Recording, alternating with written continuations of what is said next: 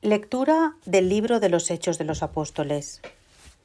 En aquellos días, los apóstoles y los presbíteros, con toda la Iglesia, acordaron elegir algunos de ellos para mandarlos a Antioquía con Pablo y Bernabé. Eligieron a Judas, llamado Barsabá, y a Silas, miembros eminentes entre los hermanos, y enviaron por medio de ellos esta carta. Los apóstoles y los presbíteros Hermanos, saludan a los hermanos de Antioquía, Siria y Cilicia, provenientes de la gentilidad. Habiéndonos enterado de que algunos de aquí, sin encargo nuestro, os han alborotado con sus palabras, desconcertado vuestros ánimos, hemos decidido por unanimidad elegir a algunos y enviároslos con nuestros queridos Bernabé y Pablo hombres que han entregado su vida al nombre de nuestro Señor Jesucristo. Os mandamos, pues, a Silas y a Judas, que os referirán de palabra lo que sigue. Hemos decidido, el Espíritu Santo y nosotros, no imponeros más cargas que las indispensables, que os abstengáis de carne sacrificada a los ídolos, de sangre, de animales estrangulados y de uniones ilegítimas Haréis bien en apartaros de todo esto. Saludos. Los despidieron, y ellos bajaron a Antioquía, donde reunieron a la comunidad y entregaron la carta. Al leerla, se alegraron mucho por aquellas palabras alentadoras. Palabra de Dios. Salmo responsorial. Te daré gracias ante los pueblos, Señor. Repetid. Te daré gracias ante los pueblos, Señor. Mi corazón está firme, Dios mío, mi corazón está firme. Voy a cantar y a tocar. Despierta, gloria mía. Despertad, cítara y arpa. Despertaré a la aurora. Repetid, te daré gracias ante los pueblos, Señor. Te daré gracias ante los pueblos, Señor. Tocaré para ti ante las naciones, por tu bondad, que es más grande que los cielos, por tu fidelidad, que alcanza las nubes Elévate sobre el cielo, Dios mío, y llene la tierra tu gloria. Repetid, te daré gracias ante los pueblos, Señor.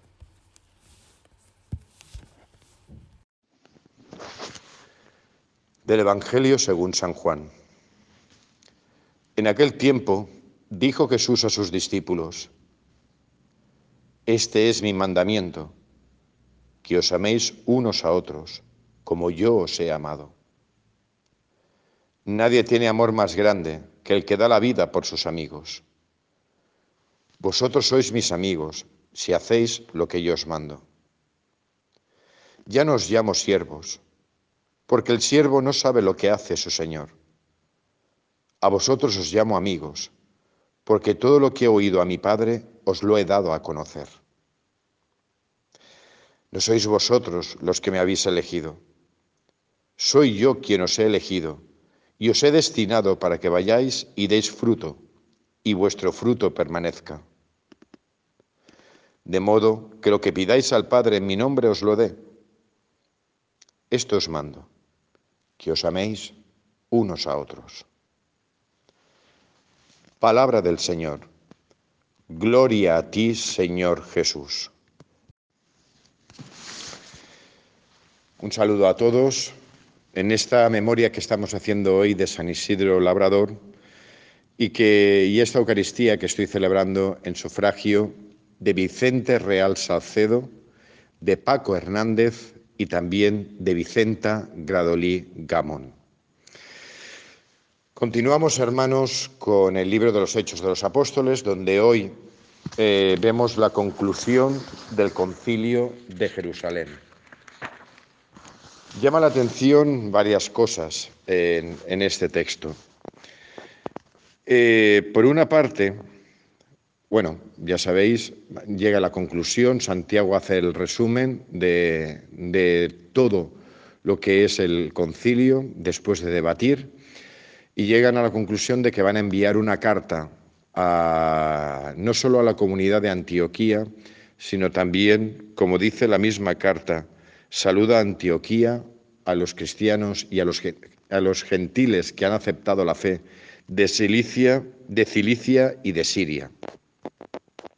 Nos encontramos ante la primera carta apostólica.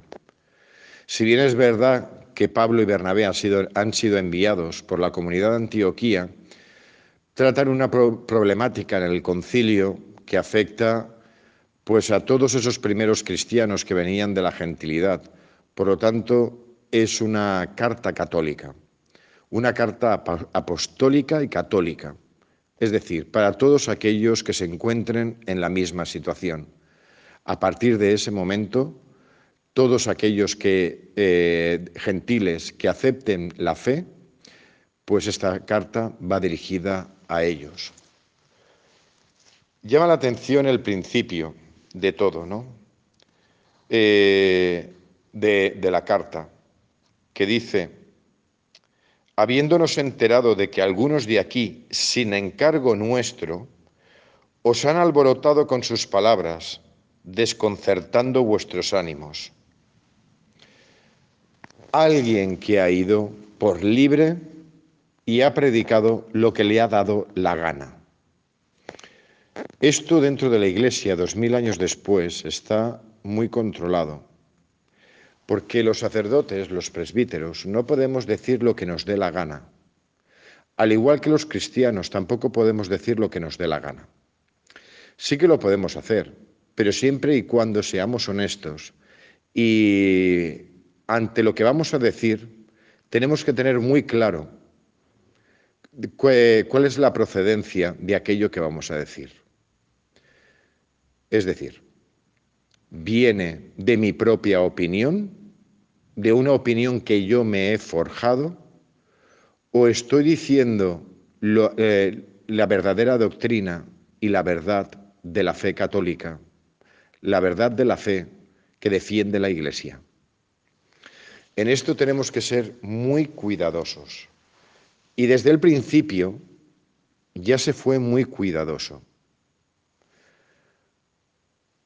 Bernabé y Pablo tenían muy claro quién era la autoridad, los apóstoles. Y como bien decimos, doctores tiene la Iglesia. Y yo no soy doctor. Y vosotros tampoco sois doctores. Para eso tenemos la larguísima tradición de la Iglesia de, dos mil años, grandísimos santos y grandísimos doctores de la Iglesia en estos dos mil años que se han dedicado a estudiar, a profundizar y a orar la fe cristiana. Cuando nosotros hablamos, y sobre todo yo, cuando hablo de mí mismo, yo tengo que ser muy cuidadoso. No siempre lo cumplo, ¿Por qué? Porque pues, soy débil y frágil. No siempre lo cumplo, pero debo, debo de ser muy cuidadoso a la hora de la predicación, porque o estoy dando mi opinión o tengo que decir y proclamar y anunciar la auténtica y verdadera doctrina cristiana.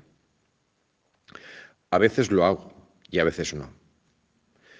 Pero lo tenemos que tener todos muy claro, porque yo sí que soy consciente de que soy enviado, de que yo no puedo decir lo que me dé la gana y que yo tengo que hablar en nombre de la Iglesia, porque soy presbítero, ayudante del obispo en la predicación de la buena noticia de Jesucristo. Y por lo tanto, tengo que centrarme sobre todo y ante todo en anunciar la auténtica y verdadera fe.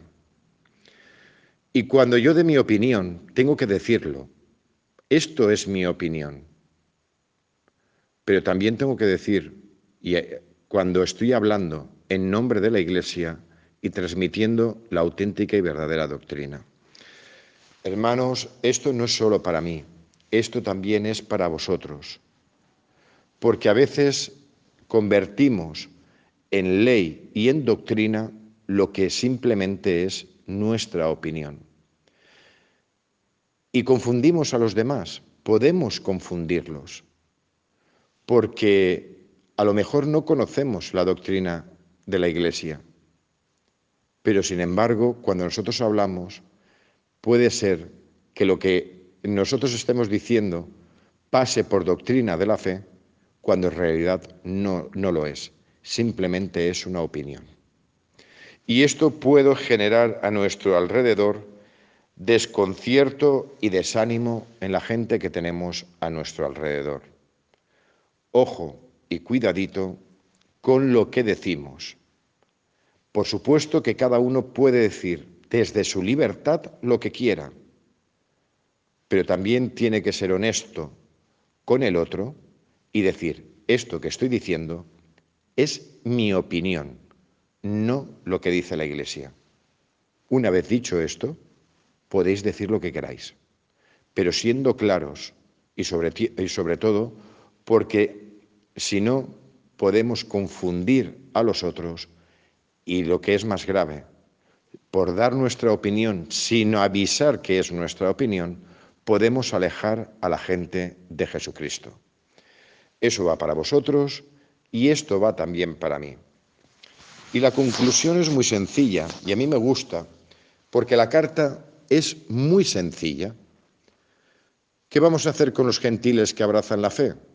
Pues vamos a, a poner o a imponer pues algo, las cargas indispensables, como dice la carta, cargas indispensables. Que os abstengáis de carne sacrificada a los ídolos, es decir, igual que se sacrificaban animales en el templo de Jerusalén a Dios, pues también los paganos y dentro del mundo romano, eh, pues también se sacrificaban animales a los ídolos. No comáis de esos animales. No comáis sangre, no comáis animales estrangulados y las uniones ilegítimas. Esto con el tiempo se fue perdiendo y de hecho ya en el siglo II esto estaba más que superado. Pero las cargas indispensables. Mirad, es que el cristianismo no es una carga, es que lo hemos convertido en una carga. De la misma manera que Pedro, ayer recordemos su intervención, que es muy significativa. La estoy buscando.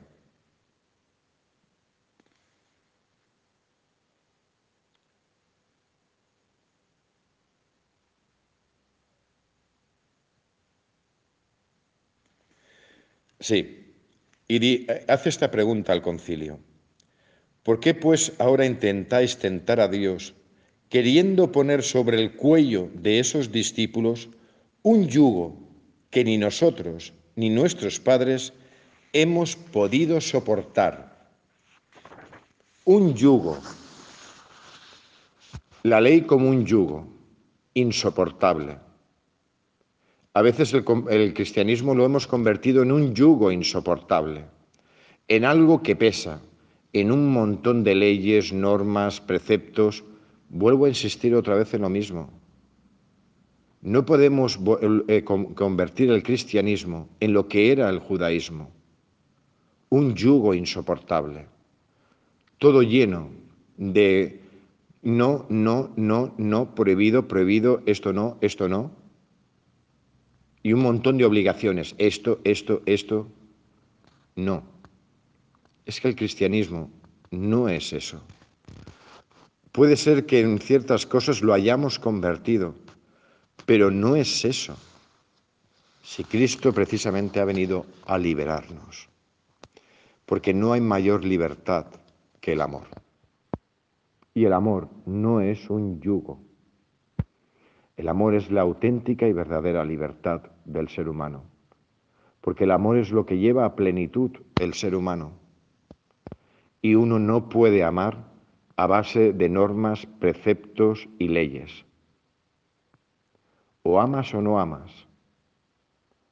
Porque las normas, leyes y preceptos dentro de la Iglesia no quieren ser otra cosa más que instrumento y vía que nos ayuden a amar más a Dios, a amar más a los demás y a amarnos más a nosotros mismos. Si no se eh, convierten en medios para eso, se convierten en un yugo que es insoportable llevar. Cristo es la auténtica y verdadera liberación, porque el amor es lo que nos libera. Y me adentro en el Evangelio de hoy, que es, uno de esos evangelios que todos nos sabemos de memoria. Y seguramente la mayoría de vosotros habéis descubierto que este Evangelio que nos lo sabemos, lo estáis, lo estáis contextualizando. Porque sí, el Evangelio nos nos lo sabemos, pero ¿cuándo lo dijo Jesús? Pues no lo dijo a la gente ni a toda la multitud que le seguía y le escuchaba. No. Lo dijo en la última cena, en la sobremesa de la última cena, compartiendo la última intimidad con los apóstoles. Nos lo sabemos de memoria, pero tenemos que adentrarnos en este Evangelio que tiene muchísima amiga, porque no siempre lo interpretamos bien. ¿Cuál es el mandamiento que Jesús les deja? Que os améis unos a otros como, como yo os he amado. No cualquier amor y no cualquier tontería es el amor. El auténtico y el verdadero amor es como yo os he amado.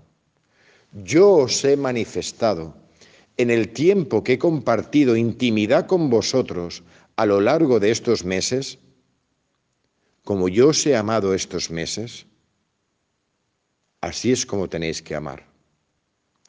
¿Por qué? Porque Jesús es el verbo encarnado y por lo tanto no solo es la palabra del Padre, sino también el amor del Padre. Es lo que le dice a Felipe, Felipe, tanto tiempo que llevas conmigo, quien me ha visto a mí, ha visto al Padre. Lo que tú estás viendo es el amor que el Padre te tiene a ti. Lo que yo he hecho contigo, así es como te ama Dios, así es como te ama el Padre. Por eso ese cómo, no cualquier cosa es el amor, y menos lo que aparece en televisión. Y aquí tenemos que distinguir, esto ya lo he explicado alguna vez, pero creo que no grabándolo, pero entre semana algún día sí que lo he dicho. Tenemos que distinguir lo que es el auténtico y verdadero amor que lleva a la plenitud al ser humano. Porque hay dos tipos de amores, el amor como eros y el amor como ágape. El amor como eros es lo que entiende la inmensa mayoría de la gente como amor, el amor de posesión. Como te amo, te tengo que poseer, porque para ser yo feliz, te tengo que poseer. Tú tienes que estar conmigo para yo ser feliz. El amor como eros, que es como se entiende en, eh, eh, en este mundo en Hollywood y en las series de televisión es que yo tengo que ser feliz poseyéndote y que tú estés conmigo. Ese no es el amor de Jesucristo y ese no es, si no es el de Jesucristo, no es el amor de Dios. Porque el amor de Dios es el ágape, es decir, el amor que se parte y se comparte. Yo para ser feliz tengo que verte feliz a ti, no eres tú el que me tienes que hacer feliz a mí. Soy yo el que te hago, quiero hacerte feliz, porque tu felicidad ya es mi felicidad. No tienes que hacerme feliz, porque mi, mi felicidad es hacerte feliz a ti. Ese es el amor de Cristo. Ese es como yo os he amado. El amor de la entrega, el amor del sacrificio. Y ese amor lo conocemos todos. porque generalmente es el amor que los padres sienten hacia los hijos. El amor gratuito que se da y se entrega para que el otro sea feliz. Todos nos movemos en esos dos amores, en el amor de ágape y en el amor de eros. Pero el, el amor de Jesucristo, que es el amor del Padre, es el amor como ágape. Por eso se lo dice claramente a los apóstoles y nos lo dice a cada uno de nosotros, que estamos compartiendo intimidad con Él. Amaos los unos a los otros. ¿Cómo? yo os he amado.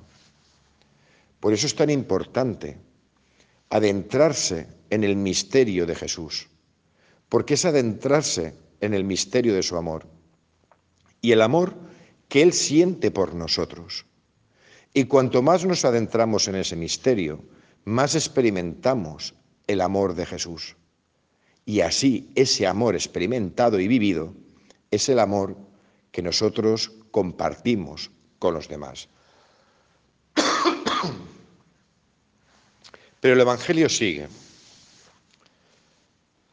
Y sigue compartiendo intimidad. Y esto que le dice a los apóstoles nos, lo dice también a nosotros. Vosotros sois mis amigos. Ya nos llamo siervos, porque todo lo he compartido con vosotros.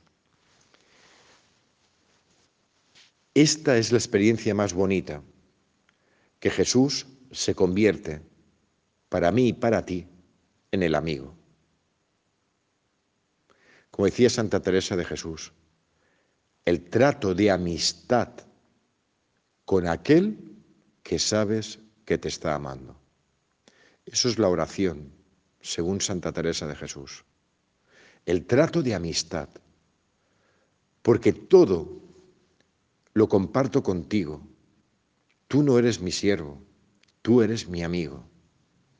Y a la Eucaristía venimos a encontrarnos con el amigo, con el, el, amigo en mayúscula, con el amigo que te ama infinitamente y el amigo que te desvela el misterio de la vida, el amigo que no tiene pelos en la boca y te dice lo bueno y lo malo que hay en tu corazón pero es el amigo que te acepta tal como eres. Es el amigo que te acompaña en el camino de la vida. Es el amigo que te sostiene en los momentos de sufrimiento y de dolor. Es el amigo que te levanta cuando lo estás pasando mal. Es el amigo que te alimenta, porque él mismo, el amigo, es el pan de vida. Es el amigo. Qué diferente es la Eucaristía cuando uno la vive así. Cuando quien habla es el amigo, quien te sienta alrededor de su mesa es el amigo, y quien te abraza y te perdona es el amigo. Con esta amistad profunda, nuestra vida cambia y todos los santos se caracterizan por ese trato de amistad con Jesús. No con una idea, sino con el Jesús, con el resucitado, con el real, que lo experimentas y lo vives en tu alma y en tu corazón. Podría seguir hablando de esto, pero continúo con el Evangelio. Y esto hay que tenerlo muy en cuenta, porque si no, nos desviamos. Continúa diciéndoles, no sois vosotros los que me habéis elegido, soy yo quien os ha elegido. Si venimos a misa, no es porque nosotros seamos magníficos y maravillosos. Hay alguien que nos ha elegido. Y la iniciativa la tiene Jesús, no la tenemos nosotros. Porque si la iniciativa la tenemos nosotros, es Él el que tiene que estar agradecido con nosotros. Jesús no nos tiene que agradecer nada. Somos nosotros los que estamos agradecidos porque nos invita a la Eucaristía. Y eso es lo que significa Eucaristía, acción de gracias. No es que Dios nos dé las gracias a nosotros, somos nosotros los que acudimos para darle gracias a Él, porque Él nos ha elegido. En su inmensa y bondadosa misericordia, nos ha elegido. Elige a toda la humanidad. Lo único que hemos hecho nosotros es responder a la llamada. Pero sin llamada no hay respuesta. Por lo tanto, hay que estar agradecidos a aquel que nos ha llamado y nos hace que nos podamos congregar a su alrededor para alimentar nuestra alma, para que nunca más como dice en el discurso del pan de vida, para que no tengamos ni hambre ni sed, para que nuestra alma esté colmada. Y venimos cada día o cada domingo a dar gracias. Es Él el que nos ha elegido. Y por Él escuchamos esta homilía, por Él estamos todos los días escuchando las lecturas, por Él rezamos todos los días, por Él vemos la Eucaristía en la televisión, porque Él nos ha llamado. Y lo único que estamos haciendo es responder con un corazón agradecido, porque es mucho, muchísimo lo que Él nos regala. Pues bien, hermanos, que Dios en su inmensa misericordia continúe tocándonos el corazón por medio de su Hijo, para que descubramos que no somos siervos, sino que somos amigos, y que Él no ha venido a cargarnos con un yugo insoportable, con normas, leyes y preceptos, ha venido a liberarnos, porque la auténtica y verdadera amistad es la de los hombres libres, y Jesús nos hace libres.